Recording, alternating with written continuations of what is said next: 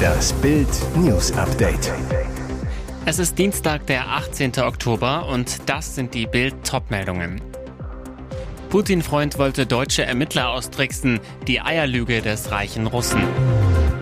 Nach Wettkampf ohne Kopftuch, Iran nimmt Klettermeisterin Pass und Handy weg. Nicht den Ballon d'Or, aber Preise für Manet und Lewandowski. Ach du dickes Ei, hat Putin-Freund Alisher Usmanov gelogen? Nach dem Fund von vier sogenannten Fabergé-Eiern nach einer Razzia in seiner Villa am Tegernsee schimpfte der russische Oligarch, es handle sich lediglich um nicht sehr wertvolle Souvenirs für Freunde in Usbekistan, hergestellt in München mit künstlichen Edelsteinen.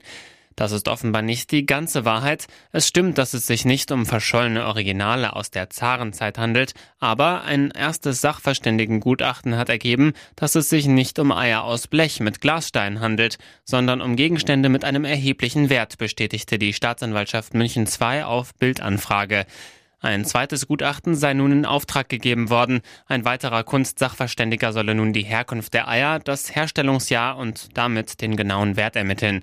Nach Bildinformationen wird Usmanov seine Eier nicht wiedersehen. Grund, sie sollen einen Wert zwischen einem hohen vierstelligen Betrag bis hin zu einem mittleren fünfstelligen haben. Damit hätte Usmanov sie, nachdem er auf die Sanktionsliste kam, als vermögenswert angeben müssen, was er aber wohl nicht tat. Weil er nichts angegeben hatte, war es im September auch zur Razzia im Usmanov Immobilien in Rottach-Egern gekommen. Die Proteste im Iran haben ihren Weg in den Sport gefunden. Klettermeisterin Elnas Rekabi hat im Finale der Asienmeisterschaft in Seoul das für iranische Sportlerinnen obligatorische Kopftuch abgenommen. Laut BBC-Informationen wurde ihr nach dem Wettkampf vom Landesverband das Handy und der Pass abgenommen. In den sozialen Medien wurde die Sportlerin von den Iranern gefeiert. Wir sind stolz auf dich, hieß es in einer der zahlreichen Reaktionen auf Twitter. Rikabi belegte am Ende den vierten Platz. Seit der Islamischen Revolution von 1979 müssen die iranischen Frauen in der Öffentlichkeit ein Kopftuch und lange Jacken tragen, um so Haare und Körperkonturen zu verbergen. Dieses Gesetz gilt auch für alle Sportlerinnen des islamischen Landes, insbesondere bei Wettbewerben im Ausland. Laut Beobachtern war Rekabis Aktion in Seoul im Zusammenhang mit den anhaltenden Frauenprotesten gegen den Kopftuchzwang im Iran zu sehen, als ein Signal für ihre Solidarität mit der Frauenbewegung. Rekabi soll Südkorea mit der restlichen Nationalmannschaft bereits verlassen haben. Das Team wird am Mittwoch zurück im Iran erwartet. Es ist ungewiss, wie es dann mit ihr weitergeht. Diese Radtour nahm ein böses Ende. Oklahoma. Seit einer Woche galt eine vierköpfige Radgruppe in den USA als vermisst. Am Montag gab die örtliche Polizei bekannt, vier zerstückelte Leichen im Deep Fork River gefunden zu haben. Die Körper konnten den vier Männern zugeordnet werden. Sie waren zuletzt am 9. Oktober beim Verlassen eines Hauses in Okmulgee gesehen worden. Laut Polizei werde die genaue Todesursache noch untersucht, allerdings hätten alle vier Körper Schusswunden. Polizeichef Joe Prentice geht nach aktuellem Stand davon aus, dass die vier Männer im Alter von 29 bis 32 Jahren auf dem Weg zu einer Straftat gewesen seien, die dann schief ging. Diese Theorie basiert auf Informationen eines Zeugen, der ausgesagt hatte, dass die Verstorbenen zu einem Raubüberfall eingeladen wurden, der sich für jeden von ihnen gelohnt hätte, so der Polizist. Der letzte Anruf eines der Opfer ging an einen Schrottplatzbesitzer. Dieser wurde bereits am Freitag befragt, nachdem auf seinem Grundstück Spuren gewaltsamer Handlungen entdeckt wurden. Seitdem fehle von ihm jede Spur. Gleiches gilt für die Fahrräder und die vermeintliche Mordwaffe. Diese Mahlzeit wird richtig teuer. Sonntagnachmittag gegen 15.30 Uhr in Wipperow an der Mecklenburgischen Seenplatte. Ein 24-jähriger Mann, der aus beruflichen Gründen dort in einem Wohnhaus ein Ferienapartment gemietet hat, will sich etwas zu essen machen. Er erhitzt Öl in einer Bratpfanne, verlässt kurzzeitig die Küche, weil er dringend auf die Toilette muss, und so nimmt das Unheil seinen Lauf. Als der polnische Arbeiter wenige Minuten später zurückkommt, steht bereits die ganze Küche in Flammen. Das Öl hat sich zwischenzeitlich entzündet und das Inventar in Brand gesetzt. Der schockierte Mann kann nur noch flüchten und den Notruf wählen. Das Haus ist durch die Brandeinwirkungen und die Löscharbeiten unbewohnbar geworden. Die Schadenshöhe wird auf etwa 500.000 Euro geschätzt, berichtet Polizeihauptkommissar Krüger. Die Kriminalpolizei Neubrandenburg nahm Ermittlungen wegen des Verdachts der fahrlässigen Brandstiftung auf. Ob in Anbetracht des Klo-Malheurs die Versicherung des 24-jährigen Verursachers für den Schaden aufkommt, ist zumindest fraglich. An Karim Benzema kamen selbst sie nicht vorbei. Bayern-Star Sadio Mané, Rang 2, und sein München-Vorgänger Robert Lewandowski, Rang 4, mussten dem Realkapitän bei der Ballon d'Or-Wahl in Paris knapp den Vortritt lassen. Benzema gewann erstmals die Auszeichnung als bester und erfolgreichster Fußballer der vergangenen Saison, die von Frankreich Fachblatt France Football verliehen wurde. Mit ganz leeren Händen mussten die beiden Stürmerstars die Rückreise aus Paris aber nicht antreten. Ballon d'Or Vize Manet bekam den erstmalig vergebenen Sokrates-Preis für sein soziales Engagement in seiner Heimat Senegal verliehen. Barca-Tormaschine Robert Lewandowski erhielt die Müller-Trophy als bester Torschütze. In die Wertung kamen erstmals nur die Leistungen der abgelaufenen Spielzeit, nicht wie bisher des Kalenderjahres. Für die Zukunft sieht Lewandowski einen großen Konkurrenten. Mit Erling Haaland wird es vielleicht in der nächsten Saison nicht einfach sein, diesen Preis wieder zu gewinnen, aber es ist noch viel Zeit.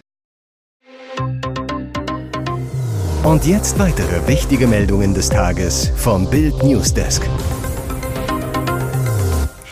Der Kanzler hat das AKW-Machtwort gesprochen und brüskiert damit die Grünen. Die drei verbliebenen deutschen Atomkraftwerke laufen bis ins neue Jahr weiter, längstens bis zum 15. April 2023. Das ordnete Kanzler Olaf Scholz am Montagabend an. In einem Brief an Umweltministerin Steffi Lemke, Wirtschaftsminister Robert Habeck und Finanzminister Christian Lindner erklärte Scholz, es werde die gesetzliche Grundlage geschaffen, um alle drei AKWs, ISA 2, Neckar-Westheim 2 und Emsland über den 31. Dezember 2022 hinaus laufen zu lassen. Bei der FDP sorgt die Scholz-Entscheidung für Jubel. Der Vorschlag findet die volle Unterstützung der Freien Demokraten, erklärte Lindner am Montagabend und begrüßte die Scholz-Entscheidung zu einem befristeten Weiterbetrieb. Die gesetzlichen Grundlagen können wir sofort gemeinsam schaffen. Auch für den Winter 2023-24 werden wir gemeinsam tragfähige Lösungen erarbeiten, so Lindner weiter. Darauf können sich die Menschen nach der heutigen Entscheidung verlassen. Bei den Grünen hingegen Schockstarre, Schweigen. Denn die Scholz-Entscheidung ist eine Klatsche für die Grünen und Wirtschaftsminister Habeck. Die Grünen hatten erst auf dem Bundesparteitag am Wochenende einen Weiterbetrieb des Meilers Emsland über 2022 hinaus ausgeschlossen und knallharte rote Atomlinien beschlossen. Führende Grünen-Politiker hatten noch am Samstag betont, dieser Beschluss sei für Habeck bindend. Der nächste mysteriöse Todesfall unter dem Mächtigen in Russland. Im äußersten Osten des Landes wurde der Rekrutierungschef Roman Malik im Alter von 49 Jahren tot aufgefunden. Einigen Berichten zufolge wurde der Soldat und Tschetschenien-Kriegveteran leblos in seinem Haus gefunden, anderen zufolge in seinem Büro. Die russischen Behörden sprechen von Suizid. Doch in den Social-Media-Kanälen gibt es daran große Zweifel. Die Angehörigen des Mannes glauben nicht, dass er beschlossen hat, sich das Leben zu nehmen. Er war ausgeglichen und selbstbewusst, schrieb ein Nutzer laut der britischen Times. Maliks Tod fügt sich in eine lange Liste ungeklärter Todesfälle seit Kriegsbeginn im Februar. Mindestens 15 Menschen, darunter Ölmanager, Ex-Oligarchen und Luftfahrtexperten in Russland, kamen unter zweifelhaften Umständen ums Leben. Fast jedes Mal gingen die russischen Behörden von Suizid aus. Die Bundespolizei hat bei einer Kontrolle an der österreichischen Grenze 16 Menschen in einem Kleinlaster entdeckt, unter ihnen auch Kinder, die sich voller Angst an ihre Eltern schmiegten. Die sieben Erwachsenen und neun Kinder lagen teils übereinander auf der Ladefläche eines Transporters. Offenkundig wurden sie wie Pakete nebeneinander und aufeinander transportiert, beschreibt die Bundespolizei die Auffindsituation. Wie die Beamten weiter mitteilten, hörten sie bereits bei der Kontrolle aus dem Fahrzeug das Weinen eines Kindes. Bei den sieben erwachsenen Frauen und Männern soll es sich um die Eltern der neun Kinder handeln. Der türkische Fahrer des Transporters habe angegeben, nicht von den Mitreisenden gewusst zu haben. Er ist in Südbayern gemeldet. Er wurde festgenommen und muss mit einem Strafverfahren wegen Einschleusens von Ausländern unter unmenschlichen und höchst gefährlichen Bedingungen rechnen. Im Blitzkampf gegen überflüssige Pfunde spielen Stars in Hollywood und im Silicon Valley gerne die Versuchskaninchen. Absaugen, Magenbypass, Bauchdeckenstraffung, Intervallfasten, Diäten, Pillen. Nun haben die Promis ein neues Wundermittel, ein Diabetesmedikament. Der entscheidende Wirkstoff Semaglutide. Er stimuliert nicht nur die Insulinproduktion, sondern zielt auch auf Teile im Gehirn ab, die den Appetit regulieren.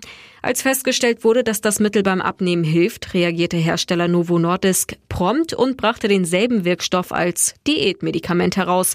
Neuer Name Wegovy, Preis 1300 Dollar.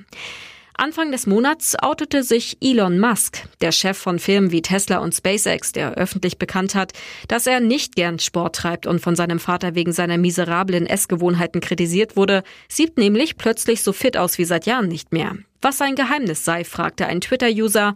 Musks Antwort Fasten und Wegovy.